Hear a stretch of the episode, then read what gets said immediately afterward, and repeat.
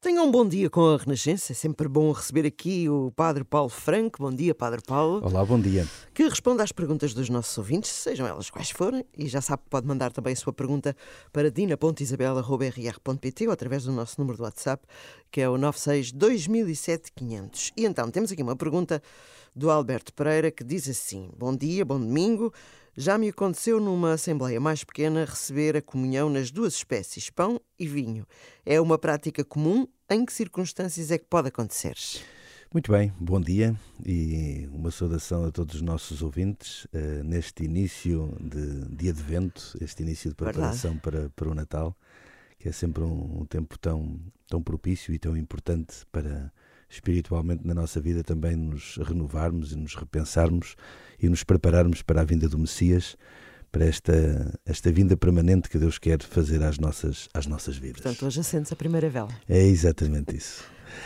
Muito bem, aqui o Alberto coloca-nos aqui uma questão que, que, é, que, é, que é oportuna. Uh, não sei se todos estão a ter consciência do que é que o Alberto pergunta, portanto, como, como sabemos, as espécies eucarísticas uh, são duas, na forma do pão e do vinho, que eh, pela transubstanciação, ou seja, a consagração eucarística, acreditamos pela fé que se transformam no corpo e sangue de Cristo. E habitualmente a participação plena na Eucaristia eh, incluía comunhão, a comunhão de Cristo, a comunhão na missa, que habitualmente, pelo menos na nossa cultura, é feita através da comunhão da espécie do pão, ou seja, do corpo de Cristo mas que eh, não é a única eh, possibilidade, como o Alberto aqui, aqui refere. Eh, podemos também comungar do sangue de Cristo. Aliás, nos primeiros séculos da Igreja, era assim que a comunhão era dada aos fiéis. era dada nas duas espécies, do corpo e, e do sangue. sobretudo no, no, quer, quer na igreja chamada apostólica, que são os primeiros séculos, a igreja que deriva dos apóstolos e da ação dos apóstolos, mas depois continuou por vários séculos, eh, até depois ter sido eh, estruturada eh, na comunhão do corpo de Cristo. Claro que nós acreditamos, quer na comunhão do corpo, quer na comunhão do sangue, está a plenitude de Cristo presente em toda a em toda a sua dimensão, ou seja, não é porque só comungamos do corpo ou que só comungamos do sangue que não comungamos plenamente da totalidade uh, de Cristo presente, claro que sim.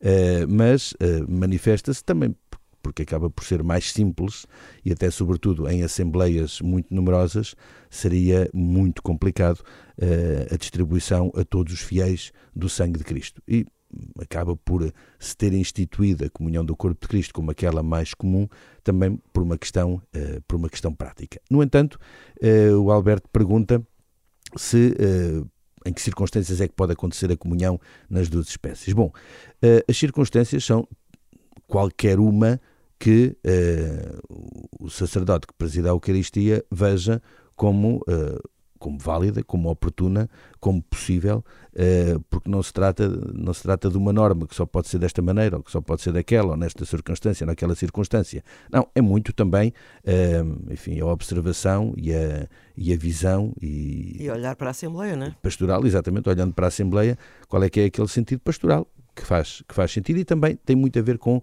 a cultura, a cultura do local onde o sacramento é celebrado.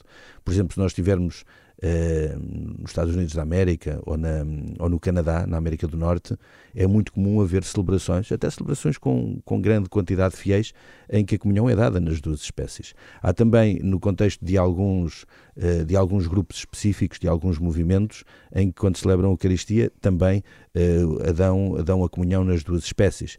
e, portanto, não é propriamente um, uma, uma, uma situação altamente extraordinária. Não, depende se há condições e depende também da, enfim, da reflexão e da, e da visão pastoral sobre, sobre o momento. Agora, uh, há uma coisa que é importante ter em consideração, é que há regras a cumprir, não é?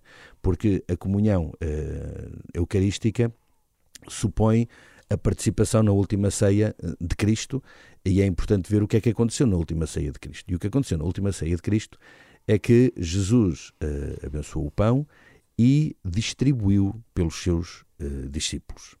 E este critério é o critério que deve presidir à, comunhão eucarística. Ou seja, é o sacerdote, enquanto figura de Cristo sacerdote, ou seja, que celebra na pessoa do próprio Cristo, uh, que deve distribuir a comunhão aos fiéis.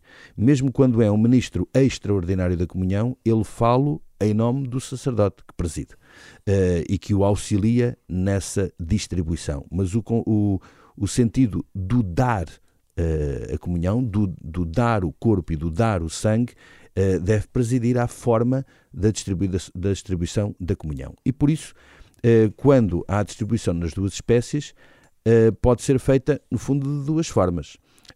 ou o, o sacerdote dá o corpo de Cristo e depois o diácono, por exemplo, ao seu lado, quando, é o, quando há um diácono presente, é o diácono que o faz, dá o sangue de Cristo através do cálice, e o, e o, e o, e o comungante, o fiel, comunga do corpo e a seguir bebe do cálice, recebendo do ministro, ou então uh, a chamada forma por intição, ou seja, em que é molhado o corpo de Cristo no sangue de Cristo e é dado ao fiel, e aí tem que ser dado na boca, porque eh, ele vai emudecido do sangue de Cristo eh, e recebe-o. Eh, ou seja, não é o fiel que se serve do corpo de Cristo ou que se serve do sangue de Cristo. Ou seja, não é o fiel que, ehm, enfim, por exemplo, recebe a hóstia consagrada e depois vai molhar no sangue. Ah, aquilo, que, aquilo que a igreja diz é o fiel recebe a comunhão, à semelhança do que aconteceu na última ceia, em que os discípulos receberam o corpo e receberam o sangue das mãos de Jesus. E, portanto, para que também na Eucaristia haja uma maior identificação com a última ceia do Senhor, também assim deve acontecer na forma como a comunhão eh, é distribuída. Muito bem, eu estava aqui a pensar agora nas questões da comunhão. Uh, não tem muito a ver com este assunto, mas estava-me a lembrar. Há pessoas que são altamente intolerantes ao glúten. As hóstias têm glúten. Como é que estas pessoas recebem a comunhão? É verdade, as hóstias têm glúten e é, e é isso que faz da hóstia ser uh, pão de trigo. Uh, e porquê é que isso é importante?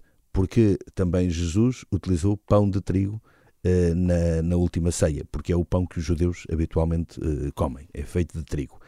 pão ázimo, sem fermento, mas com farinha de trigo. E, portanto, nós, a Igreja não tem o poder de alterar, um, de alterar as espécies eucarísticas, porque, porque isso seria alterar aquilo que foi a iniciativa de Jesus na última ceia. Portanto, devemos usar o mesmo material que Jesus utilizou na última ceia. Então, para as pessoas que são intolerantes ao, intolerantes ao glúten, o que é que, quais é que são as alternativas que temos? Uh, uma alternativa, como acabamos de falar, é em vez de comungar do corpo, comungar do sangue. Certo. Porque se, se Cristo está realmente presente, quer no corpo, quer no sangue, comungando, comungando do sangue de Cristo, uh, está a comungar, uh, está a comungar plenamente, eucaristicamente, na celebração. Mas também pode acontecer que haja pessoas que, que têm problemas, por exemplo, com álcool.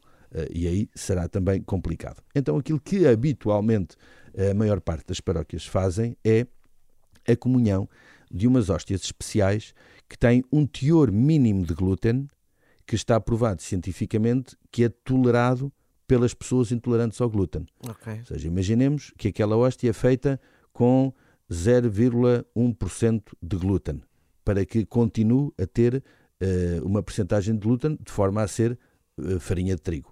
Uh, e dessa forma podem comungar com uma percentagem que se sabe que não vai haver problema para o seu organismo e que o organismo tolera essa percentagem mínima de glúten. São hóstias que são feitas para o efeito, são certificadas pela autoridade eclesiástica e que habitualmente as paróquias têm para essas, para essas pessoas e para poder da, distribuir a comunhão uh, nesses casos. Portanto, ninguém fica de fora. Não, não, não, não, não. ninguém deixa de comungar da Eucaristia. Muito bem, muito obrigada, Padre Paulo. Acho que já esclarecemos aqui muitas pessoas, pelo menos eu fiquei já mais esclarecida relativamente a alguns destes aspectos. E para a semana, eh, mais ou menos a esta hora, quando consigo, pode ser? Até para a semana. Até para a semana.